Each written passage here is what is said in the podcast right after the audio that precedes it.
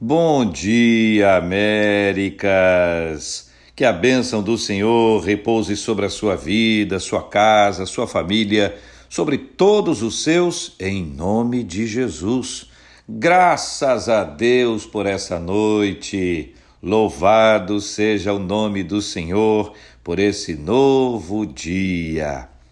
Caminhando na palavra do Senhor, meus irmãos e irmãs, chegamos à primeira epístola de Pedro, capítulo 3, hoje, versículo 8. Finalmente, sede todos de igual ânimo, compadecidos, fraternalmente amigos, misericordiosos, humildes. Hoje a palavra é esta. Hoje nós vamos falar sobre humildes. Esse é um desafio de Deus para nós. A humildade, ela não está restrita à aparência, mas ela mora no coração. Só Deus sabe quem é humilde. Podemos parecer humildes, mas no fundo estamos escondendo vaidade, soberba, orgulho. A humildade é fundamental para a nossa vida. Jesus disse: Tomai sobre vós o meu jugo e aprendei de mim, porque sou manso e humilde de coração. O caminho da humildade é o caminho de Jesus.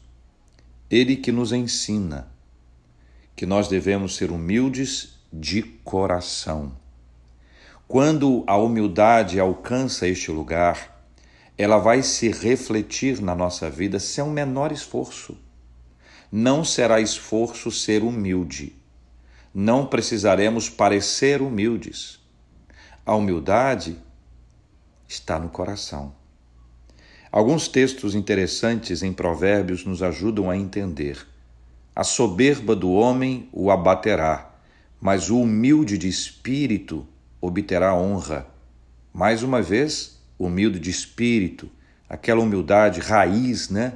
aquela humildade do coração. É preciso compreender a realidade desse princípio bíblico para a nossa vida. O quanto nós precisamos caminhar com humildade. Paulo, escrevendo aos Efésios, diz também que nós devemos caminhar com toda humildade. Veja, nada façais por partidarismo ou vanglória, mas por humildade Revesti-os, pois, como eleitos de Deus, santos e amados, de ternos afetos, de misericórdia, de bondade, de humildade. Cartas de Efésios, ou aos Efésios, aos Filipenses, aos Colossenses, todas elas tratam sobre esse assunto. Como é importante nós vivemos uma vida de humildade, vivemos humildemente na presença do Senhor. Que Ele cresça e que nós venhamos a diminuir, como disse João Batista, num ato de humildade.